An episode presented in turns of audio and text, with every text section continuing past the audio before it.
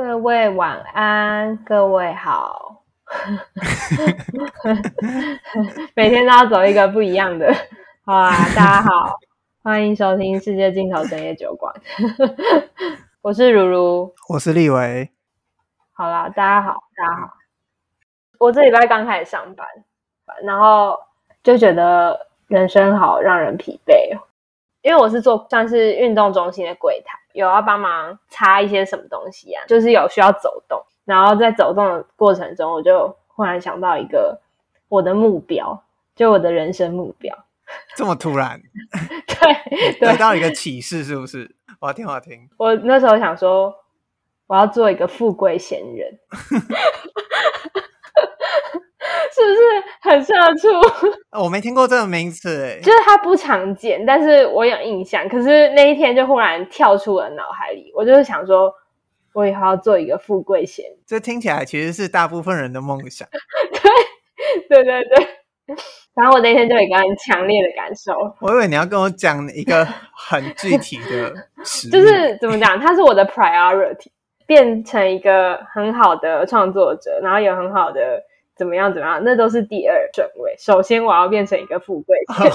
有有没有可以参考的那个 idol，或者是？我不知道你有没有看过那种，就是下午没事闲闲的，就会在咖啡厅喝个下午茶的那种人，在文山区超常有的。你说年年纪大概在？年纪可能就可能三十几吧。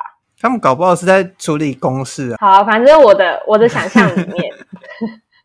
他们就是不需要，不太需要认真工作。那应该是投对台吧？好，反正这是我的梦想。所以你现在正在朝着你这一条梦的梦想的路上前进。对对对，如果有任何一个岔路可以选的话，我会我会选择往富贵险人的路一路迈。不是说你 right now，我说现在。嗯，怎样？正在往富贵险人的路上吗？没有啊，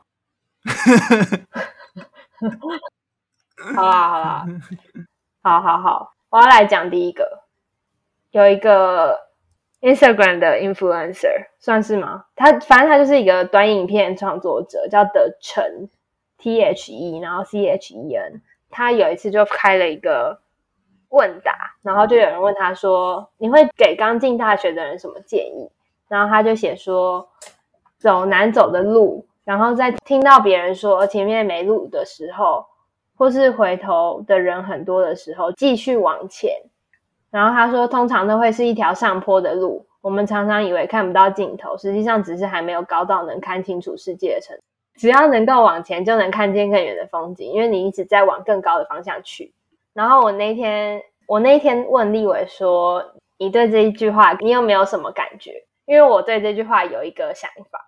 再来是你会给大学的时候的你什么建议？嗯，我先来讲我的想法，因为我看了之后，我就原本想说，反正它就是一个语录型的一段文字嘛，所以我也没有太放在心上。但我可能在洗碗的时候，就会忽然想到，你常常在就是 做一些不需要动脑的事情的时候得到启示，是不是？对对对，我跟各位说，什么东西最容易得到启示？第一个是洗澡，第二个是走路，第三个是洗碗。第四个是煮饭，第五个是剥豆芽菜的那个梗，不知道你有没有听过？就是做知道，但有点太具体。就是很常在这种时候发生。睡觉前，嗯、对，也也蛮多的。我还好，但是也蛮多的，可以理解。嗯。所以你说你在洗碗中？对对对，我就在洗碗的时候就想到，我就觉得这句话对我来说，嗯，是很 push 的，就是 push 的。Push 加 y 就是 push，然后我我还上网去查这个词的名字义，然后他说第一个是咄咄逼人，然后第二个是富有进取心的，然后我就觉得对对对，我对我对这句话的感觉就是这样，就是第一个我觉得他很咄咄逼人，第二个我也不能否认他是富有进取心的，我就觉得我的心情很矛盾，就我有一部分是赞成这句话，然后也有一部分算是嗯不太不太喜欢这句话的。就我的想法是，我觉得难走的路不一定适合你。如果你一直挑难走的路走，就有点像是你一直在燃烧自己嘛。就是你一直会要去努力，然后要去做踏出舒适圈的事情。你一直燃烧自己，蜡烛就会烧完，烧完就没了。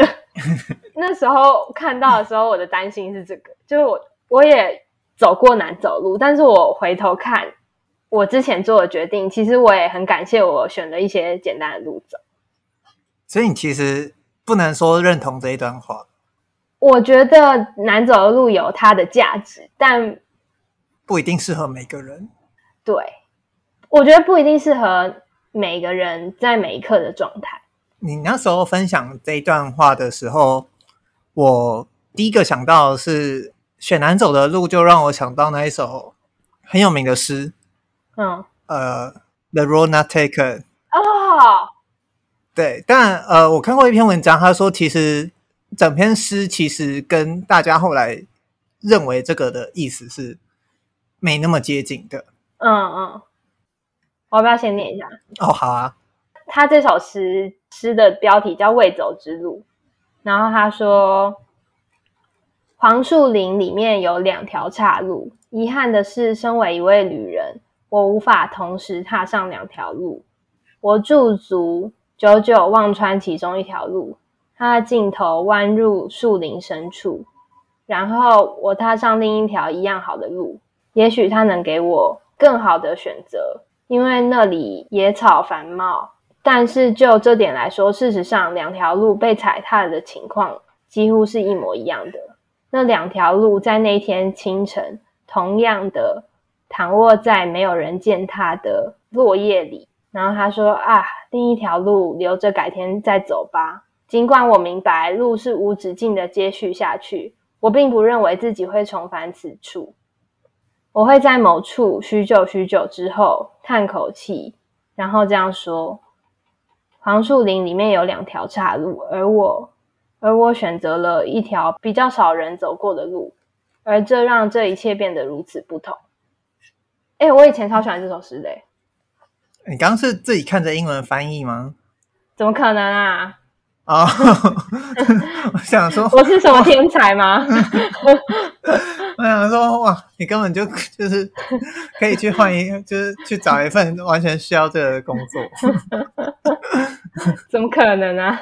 那时候第一个第一个是想想到这里，但其实后来我、嗯、我比较没有再往这方面去走。啊、虽然它毕竟是 The Road Not Taken，然后跟难走的路有一点点不一样，嗯、但。嗯，如果你去读 The Road Not Taken，它的原文，它其实就是在讲说这两条路其实一模一样，它只是选了比较少人走的那一条路。对对对，可是他那个他那时候是怎么解释这一段话的？你说作者吗？嗯，呃，我有看到文章说，就是因为大家都会觉得说最后一句。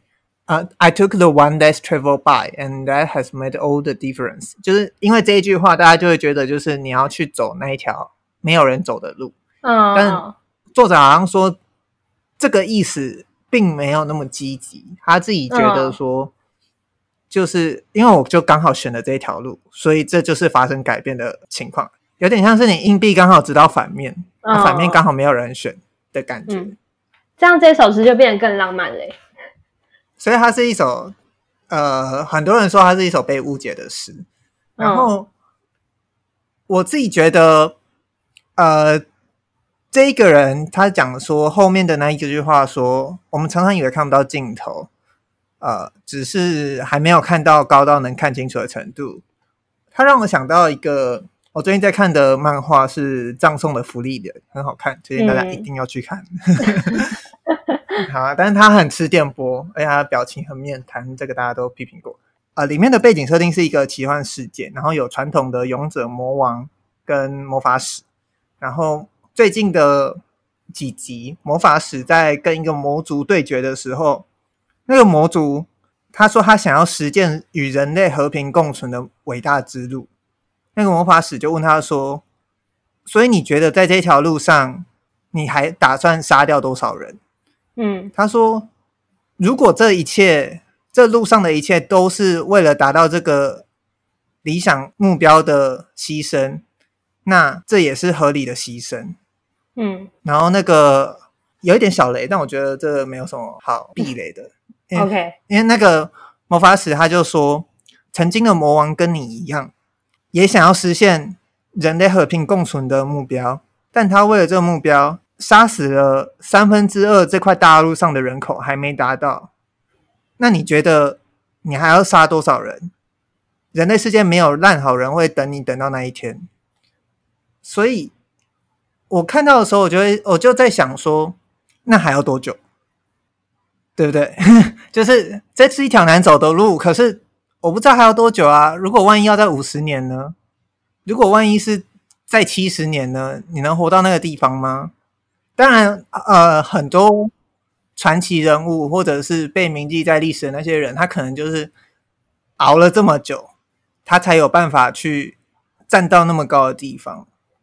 但呃，我自己不认为我是那个。传奇人物的秋生万，或者是我觉得有一个很常见的例子是，也不是说很常见啊，蛮有名的例子是李安在拍第一部片的时候并不年轻。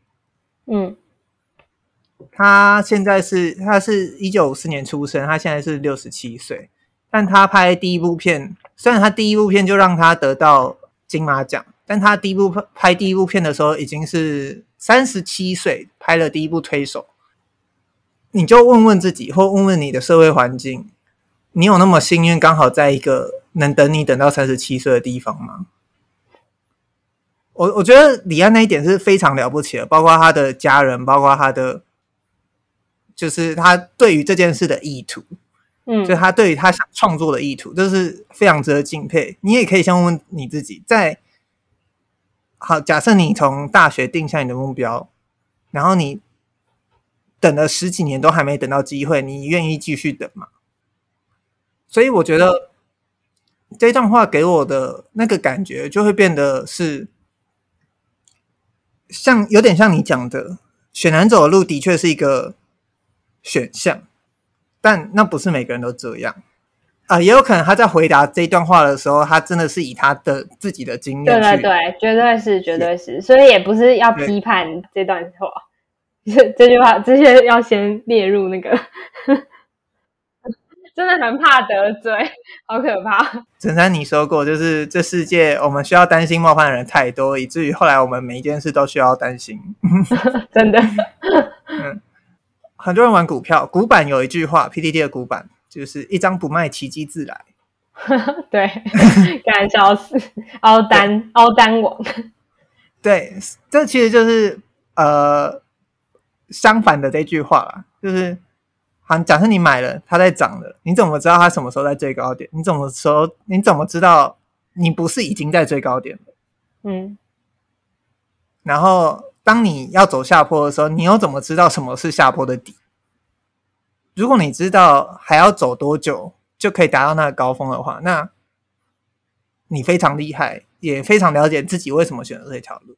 这个我觉得没有什么不对。就像我听最近听伍佰上谁来报数的一个 podcast，伍佰说他不要选择往右走，因为那边人太多了，所以他选择往左走，他可以当第一个，后面的人做的比他好没关系啊，他他是第一个，他觉得只要站在这一点他就够了，所以他最近他要。玩一个摇滚歌剧，是属于是从台湾嘉义的布袋戏去启发的。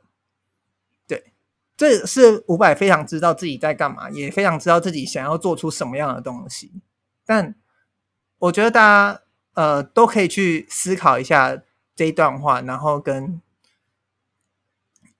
呃这个例子或者是这些经验到底适不适合在你身上？因为真正知道适不适合在你身上的。人就是你自己。嗯，就我觉得这这段话是成立的，在一个前提下，就是不知道你有没有听过最适挑战，就是英文叫 Just Right Challenge，就是我没听过。最适合的最适，然后挑战这样，然后他的意思就是说，当一个事情太太过简单，或是我的技巧比这个。这个挑战成熟太多的时候，我会觉得这件事情很无聊。但是，就是相对的，当这件事情太困难，或是我的能力在这个挑战的比较下太差，然后努力不会有成果的时候，我会觉得很焦虑、很挫败。然后最佳解就是说，你要达到一个你要付出足够努力才会成功的一个平衡，就是在挑战的难度跟我的能力是一个平衡的时候，这个挑战就可以被称为最适挑战。所以我觉得选难走的路的这个前提是这件事情是你的最适挑战，不会让你被燃烧殆尽。嗯，觉得跟运运动有点像，就是说，嗯、你如果拿太轻的哑铃在那边举半天，那对你一点帮助其实也没有。但如果你拿超爆重的哑铃在那边动半天，你也动不了，因为那对你来说根本就不合适。所以大家都会说健身其实就是要。刚刚好，就是你会会做到力竭的程度，你做大概几下会做到力竭的程度，嗯、但又不是对你来说太重或太轻的那个等级，你才有办法慢慢的往上去挑战，而不是是你跟大家讲说，我一来就先挑战一百公斤，我相信我只要持续举，就是一百公，每天都举一百公斤，就一定马上就就可以看到那个成果。就是那时候不是在讲说，那你想要给大学你什么建议？你有想到吗？嗯因为其实我想了一下，觉得这一题很难，但我有想到一个，就是你也不能说我想要学投资，我想要学理财，就是就你不能跟那时候你说，哎、我要就是赶快去学投资，去学理财，去去上什么课，好像好像也不能这样给，因为他不会听。然后我就想到一个，我应该会给自己一个建议，就是你可以坚持做一件很小的事情，重点是要持续做，就是培养自己的耐心。你要卖《原子习惯》那本书给他，是不是？对对对对对，没错没错。我有想到一个我要给大医生的一个建议。嗯，我要跟他讲说，在你这个阶段，你并不会听进任何比你还年长的人的建议，所以呢，除了运动和健身以外。请你好好享受可以挥霍、好好挥霍昨天的这种日子。真的，对，我要跟我要跟他这样讲，因为我很喜欢五月天的歌，里面有两首歌刚好有一个意象，我觉得是也蛮值得分享的。在《如烟》里面，他讲一个将死之人的眼前，他就说有没有那么一个明天，从头活一遍，让我再次感受曾挥霍的昨天。然后另外一首歌是一颗苹果，他说。时间如果可以倒流，我想我还是会毛起来蹉跎。反正就这样吧，我知道我努力过。那我觉得我要哭了，哎，好难过哦，太难过了吧？我觉得一颗苹果，它是抓住了一个很呃，它整首歌他说活着不多不少，幸福刚好够用就好，活着其实很好，再吃一个苹果。那我觉得他其实是抓住一个你能感受到的幸福的感觉，所以嗯。即便可以倒流，我觉得你再给他什么建议的话，其实就跟我刚刚讲一样，他不会再听进任何人给的什么建议。因为如果我们听进的话，我们现在就不会再聊这一题了。对，没错，因为这些事情都要经历过了才有意义。所以就是你不会除了运动以外，好好运动，或者是，对，我觉得因为我觉得身体健康这个没办法。就是还是可以讲一下，嗯、但其他的什么生活上的建议，你就是你没经历过，你不会知道，所以你也不用特别听进这些人的建议，因为你也听不进去，所以你就好好挥霍你的时间。这段时光是大学的时光，是我觉得最你会觉得那种呃时间被你挥霍，但你很开心，你不觉得这是一件你要迈向老去的时光？没错。那我觉得我们直接进入下一题。没错，我那时候也在想，哦，这完全可以直接直接进入下一题。这件事情是，就是大概两两周前我看了《花样年华》，然后我现在已经平复下来，因为是两周前，两周多前，所以我已经平复下来。但是如果是两周多前，我应该只会说我好难过，我不知道为什么。你要先解释一下《花样年华》的剧情啊！我要先解释一下《花样年华》剧哦，我没有想到这一点。不然观对啊，不然观众没有，你就用你的。我直接忘记要解释，因为我觉得我以为大家都看过。不能这样。呃，男主角叫周慕云，就是梁朝伟演的，然后女主角叫苏丽珍，然后他们两个周慕云跟他太他的太太不是苏丽珍的太太，搬进了一栋上海人聚居的，就是一个一个楼吗？可以说是一个楼，就是香港的狭小的公寓。对对对对对。然后差不多同一个时间搬进来的是苏丽珍跟她老公。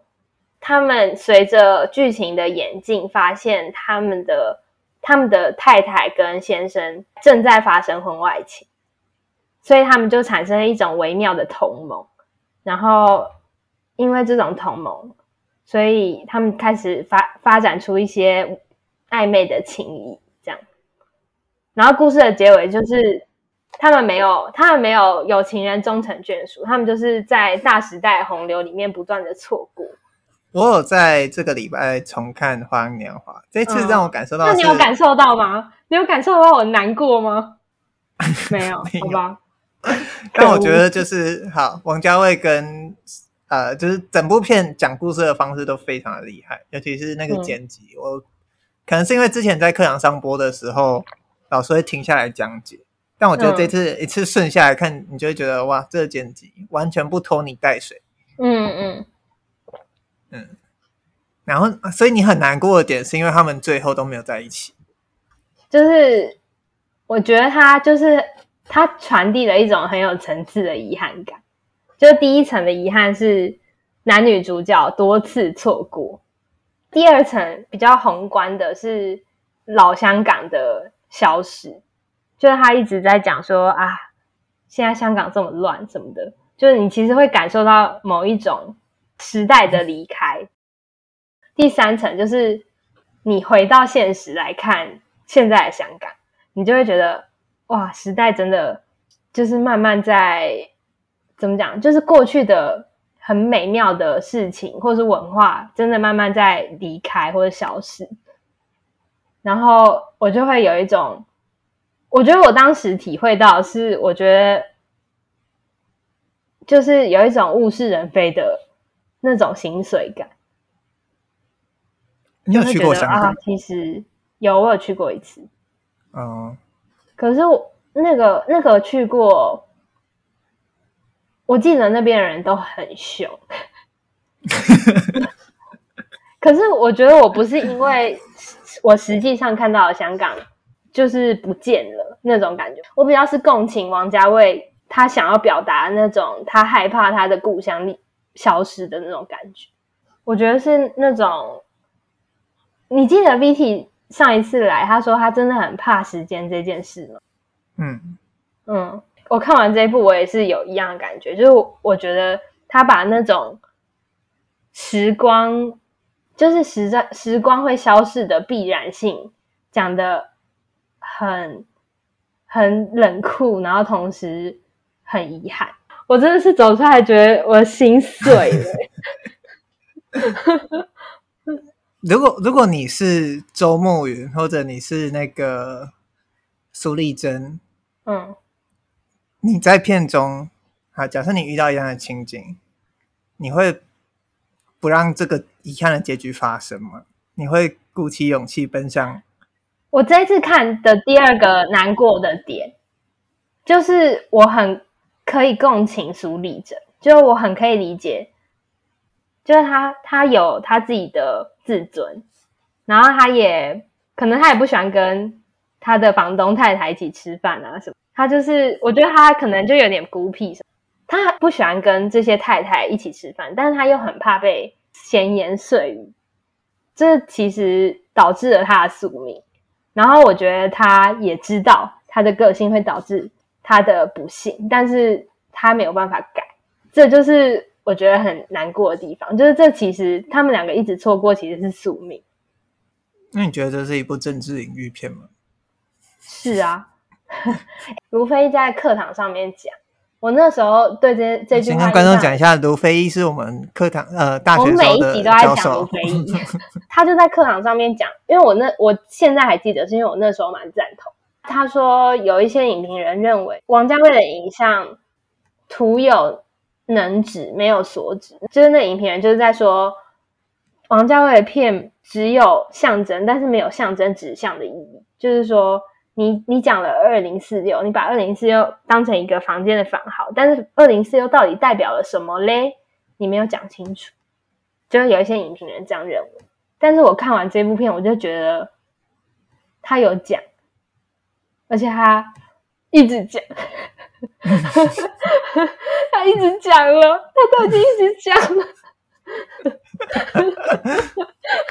我觉得，我我觉得他讲最凶是在讲《春光乍泄》那个讲到，哦、对，我没有看过讲到讲到疯掉，是不是？我觉得你看就讲，觉得讲到疯掉，因为他是呃香港人在外国，然后里面有一个张震的角色，就除了梁朝伟、张国荣以外，嗯、还有张震角色。张震代表的是台北，然后你会看到这三个人的角色很明显。但他其实蛮明显的在讲一九九七年的香港之后，嗯，对，因为他刚好就是一九九七年上映，嗯。嗯，所以你那时候整个很难过，回去了这么久，你后来是你在洗碗的时候，你有把这件事化开吗？或者是我其实到现在还没有化开。只是我可以理性的分析我为什么觉得难过，但是我还是觉得很难过。我不知道为什么哎、欸，说真的，就是我我们不能。而且你是第二次看的时候才对觉得难过，对，对我觉得很难过。哦、嗯，我我希望有人跟我共感这个难过，因为我真的太难过。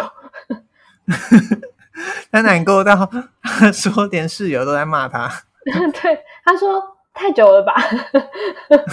不是，因为他是说他他对第一次看的印象不深，嗯，然后他这次看到，他就很纯粹的觉得这是一部很好的电影，然后他看的心情很好。我觉得可能就是因为我太共情了吧，就是我觉得他在就是神庙的那一幕后面就已经，我就已经不行了，就我已经无以复加的心碎。那你觉得这是大时代的悲剧吗？我觉得它厉害的地方是它很它很复杂，就有点像是你吃一口食物进嘴巴，然后它有各种的滋味那种感觉，oh. 所以不能直接的说它是大时代的悲剧。可是，嗯，我现在看到是人人的个性造就了宿命，然后大时代就是在大时代里面，这些宿命又仿佛。无能为力。我觉得他在后段讲的好像是说，你的这些宿命，其实，在大时代的洪流面前是没有意义的，也不是说没有意义，就是是很渺小的，然后是必然会消失的。嗯，就是他先讲了这这个很美丽的爱情，然后又讲了时代的消逝，然后我觉得是用一种很。很旁观的角度吧，就是我就我就是这样跟你讲，我是这样看的，但你要怎么看就随便。哦，我告我告诉你，我刚刚在查《花样年华》，反正在查那个评论的时候，就看到一句话，有五千多人赞同，他说：“嗯，王家卫最强的就是让人掉到一种情绪中。嗯 ”谢喽，没错，请拯救我。请拯救我！那你救救我！我要疯了！你你再去看其他部，你再去看其他部。我不要，我觉得这个真的要去看跟踪狂的电影啊！你去看《重庆森林》。哎，我现在去看，我该不会又要疯掉了吧？我真的很怕这种情绪。哎，我记得《重庆森林》是很轻松的片，是我的记忆错误吗？因为我那时候就是哇，王菲好正哦。重庆森林的印象就是王菲很正，跟梁朝伟很帅。梁朝伟真的很帅，梁朝伟为什么这么帅？对，但我觉得那一部片你把它拆开来看，它其实有点有点像是变态跟踪狂。哎、欸，等一下，我要我要讲一个小小冷知识，就是梁朝伟他不是拍的那个嘛？十环，漫威的十环，漫威的那个那那部片叫什么？上气啦，哦，上气，上气，对，就是梁朝伟那那时候拍的上气，然后就有跑一些，嗯，跑一些宣传吧，然后就有一个是他在讲他过去拍的几部电影，然后讲到《花样年华》的时候，那个主持人就说，原著小说的结局是两位主角双双自杀，你觉得电影的结局好还是小说的结局好？然后他说他觉得电影的结局好，因为他觉得电影。给了一种更让人遗憾跟心碎的感受。我看了这一段，我就我就怒拍桌，我想说，哥，气死，超气气疯。你说你气的点是，如果两个人都自杀的话，我就不会这么痛苦了。对，是这个意思吗？就不会掉入那个王家卫的情绪漩涡里。就是因为他们还活着啊，就是因为对啊，对啊。那个错过，那个错过。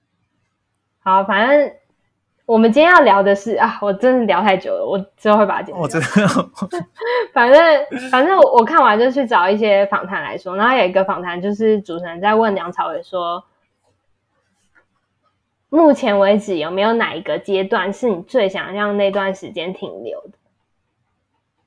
然后我也蛮好奇的，就是我虽然梁朝伟谈这个题目的时候已经四十五岁，但是还是好奇，想要问一下立幃，某一个阶段是你很想要让那段时间停留？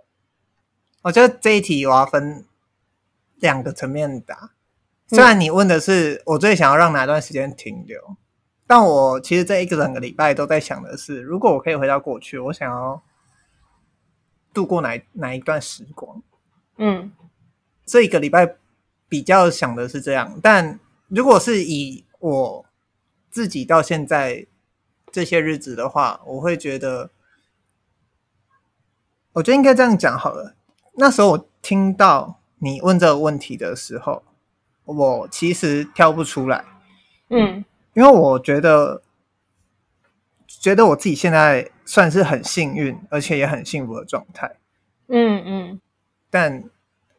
应该说，我现在的这个状态会让我有点害怕失去，但我知道它终究会失去。我觉得，嗯、哦，不管是可能我重要的亲人，除了外婆以外都没过世，但当然我阿公他在我出生前就已经过世了，这个我没办法。嗯、对，但我觉得我自己常常在，我爸会开车，然后载着我妈跟我哥，然后去。载我去搭车、火车或高铁这样子，嗯，那我每次都会觉得在那个路上是一个对我来说最想要锁住幸福的时光。嗯嗯，我会希望美好的瞬间都会停留在这个时刻，就是你希望那个路开得越长越好。嗯，尤其是在我工作蛮低潮的时候，我尤其特别这么想。我会觉得刚刚好。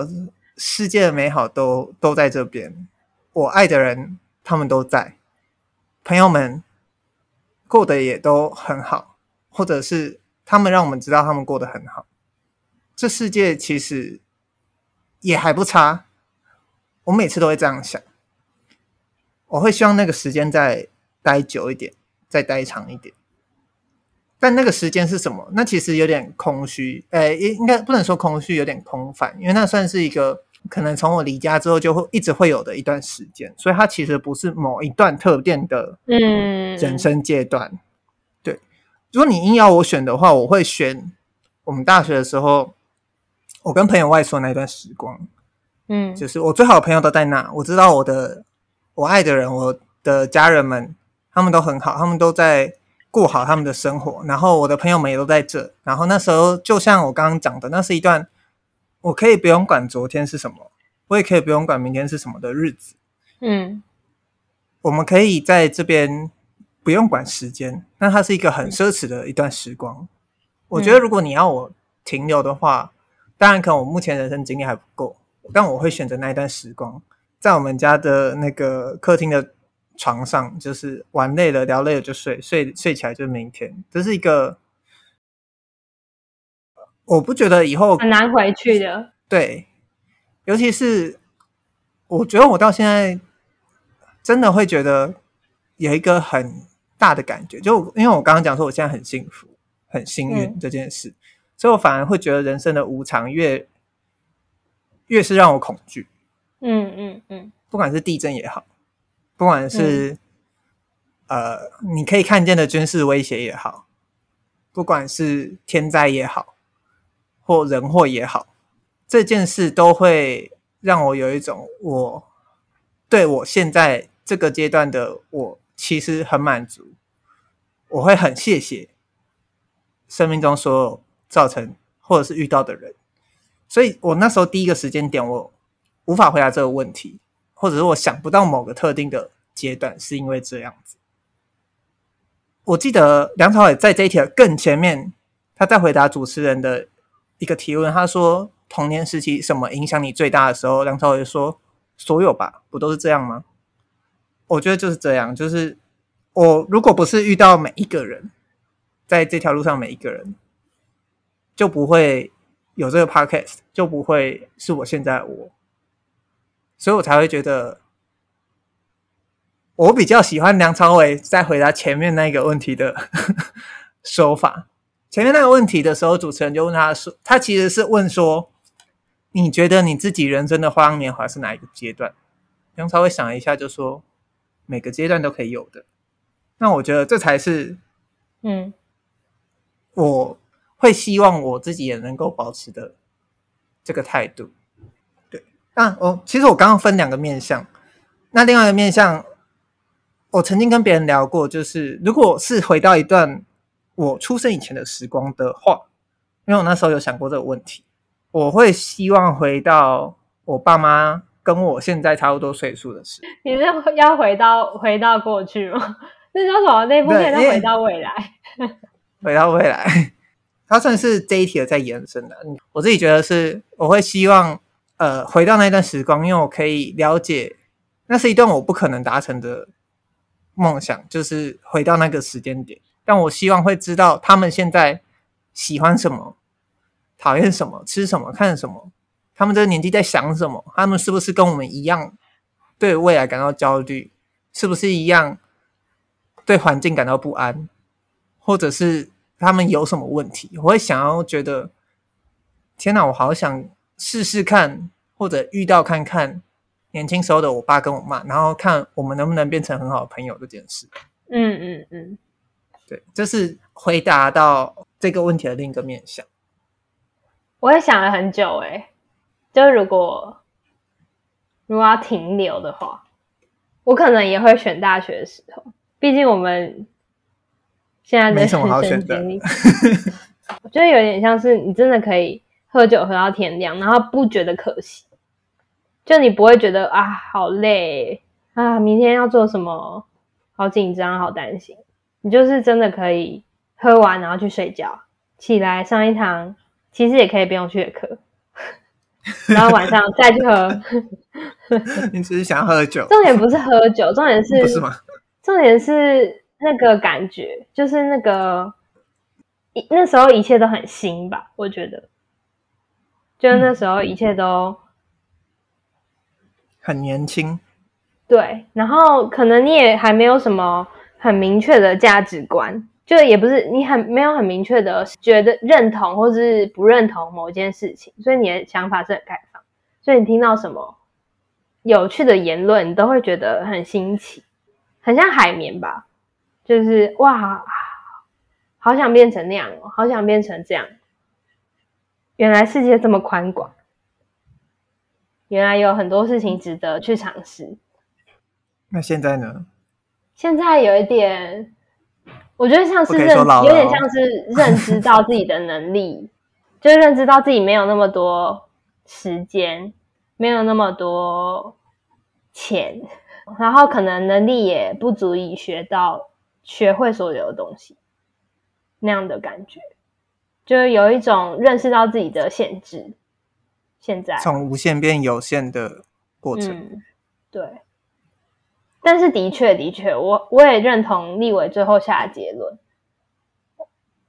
就是刘嘉玲，就是梁朝伟的太太，她在另外一个访谈里面有讲一句话，我觉得也跟立伟，就是也跟梁朝伟，就是前面讲的那段话蛮像。他说：“今时今日的我是我从前每一步走过来的，中间缺一步也不可以。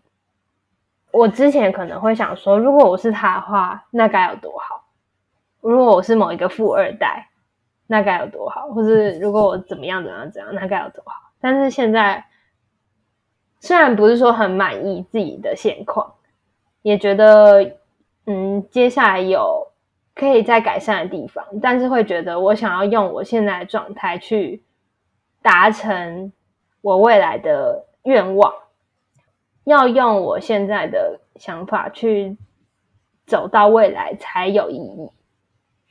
嗯，那才是你呀。对啊，要不然就只是怎么讲就没有意义了吧？那时候想完这个问题之后。我就把想的这些内容打下来之后，就想到一首歌是，呃，台湾有个乐团叫一九七六，他第一张专辑有一首歌叫《态度》，他们到现在的现场都还是很常唱。嗯，然后他说：“我还有心爱的人，一个摇滚乐队，口袋里还有一点钱，世界末日就是明天，这就是我的生活态度，用尽我全身的力气去唱、去喊、去找快乐。世界末日就是明天，这就是我的生活态度。”我觉得他有一种刚刚好的感觉，就跟刚刚一颗苹果一样，就是很多东西到这个阶段，你就会觉得一切安排真的都是最好的安排。嗯，当然要相信，当然我们是对要相信啊。当然我们是站在一个很幸运的角度去可以去讲这件事。人生经历百百种，我们的经验也不能套用到每个人的身上。没错，我准备的内容讲完了。哦，那那你要 cue 我？没有，我在想要怎么做结，也不一定要做结啊。你可以，你可以跟观众呼喊，就是有没有人看完《花样年华》也跟我一样痛苦的？拜托告诉我。就是有没有人看完《花样年华》跟我一样难过？拜托来跟我讨论，我真的好需要。你真的是我，就是听过看完《花样年华》这么走不出来的一个人。对啊，我真的，我是真的很走心耶。我真的很需要有人跟我有一样的经历。哎，你狂看那种分析的文章会好一点吗？就是我有点不想要破坏那个情绪，就是我的，就是我的解读。哦，有一点，有一点怕你看到了某个证据，刚好跟你的解读相反。也不是，就是我觉得那个我的我的脉络会被打打散。哦，嗯嗯。我想不太起来。拜托啦！如果有人在听，然后有人也觉得很难过的话，拜托来跟我讨论。我的信箱是，请寄到 nice Night。我把信箱附在就是下面，请大家寄信来跟我讨论。你这节标题，你可能要思考一下，到底要叫“我想当一个富贵闲人”，还是拜托看完《花样年华》来跟我讨论？但是如果你看完然后觉得没什么感觉的话，请你不要不要寄信过来。好严格哦，超级严格。如果你只是想说，我觉得没有必要这样，请你不要寄信过来。好啦好啦，应该可以让你。不要再走不出来。我今天是好，就是我真的是走不出来。我刚刚讲了，我也好 emo 哦。我完全没办法 get 到你的那个走不出来在哪里。好，那我觉得今天就差不多聊到这。然后我们今天聊了，我我现在已经难过到没有办法做。没关系，反正第一个是第一个我要呼吁各位的是，如果有。如果有看到《花样年华》，真的太走心、太难过了，留言告诉我们，请寄信给我们的 email 信箱。我我会把那个 email 就是留在那个资讯栏，请寄信给我。然后再来是，我觉得我们最后下的结论应该算是蛮正向的吧。我不想要变成别人，也不想要回到过去，我想要以现在的我的姿态 走向未来。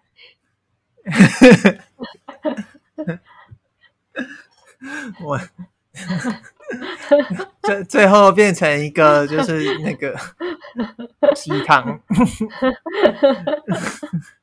没有。我那天才看到有人说，就是呃，那些心灵鸡汤之所以很畅销，是因为写鸡汤的那些人都把里面的鸡肉吃完了，留给你的这份鸡汤。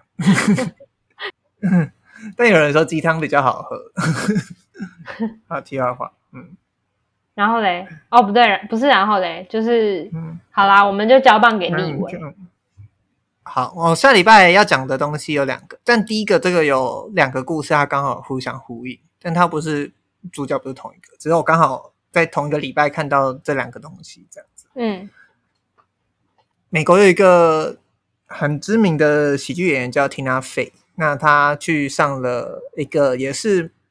美国很知名的 Late Night Show 的主持人叫 David Letterman，他在 Netflix 上有一个节目叫呃下一位来宾鼎鼎大名，嗯、对，就是你之前提到 Julia Louis-Dreyfus 也有提也有去上这个访谈，没错。那我这反正最近就看完了 Tina Fey 的这一集，他说他讲了一个关于川普的故事，那时候是二零一八年，他说他那时候因为川普要来上。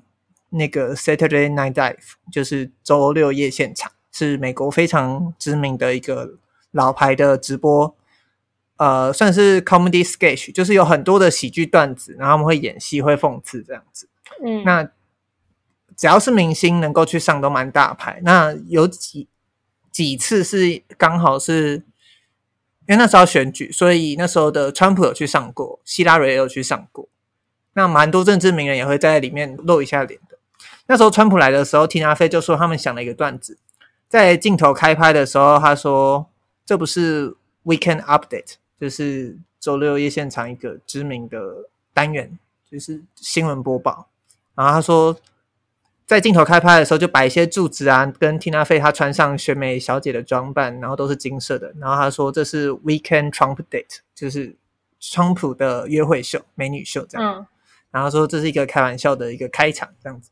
所以他们在大约下午五点半的彩时候在彩排，川普就走进那个办公室，就看到 Tina Fey 穿着一条超夸张的裙子，就选美那一种，要紧身到不行的那一种。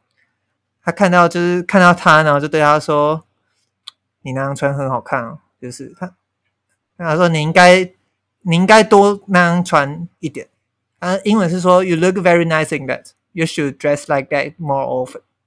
听他哥又说。他听到的时候，他觉得他到了现在，他还是一样不懂。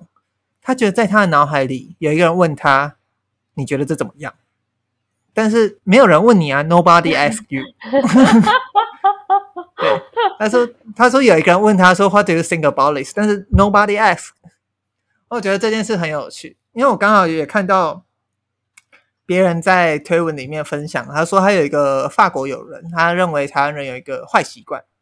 很爱谈论别人外表，他以为他指的是负面批评，嗯、就是说，就是讲讲的讲你不好，就是你很丑啊，还是什么什么的。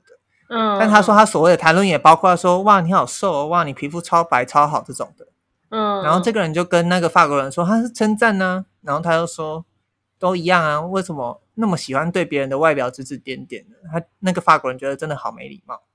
嗯，对，他说不管那个法国人是否。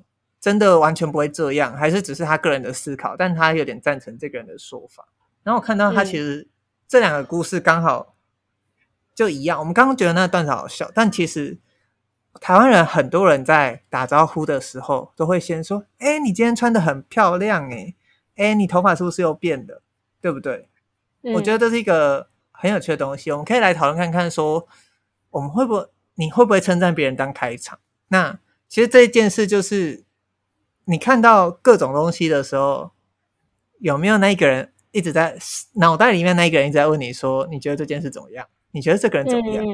嗯嗯，对我，你还记得我们在留言那一题的时候讲到说，就是当你要留各种言的时候，你去思考说，再多思考一点，那搞不好这世界会变得不一样。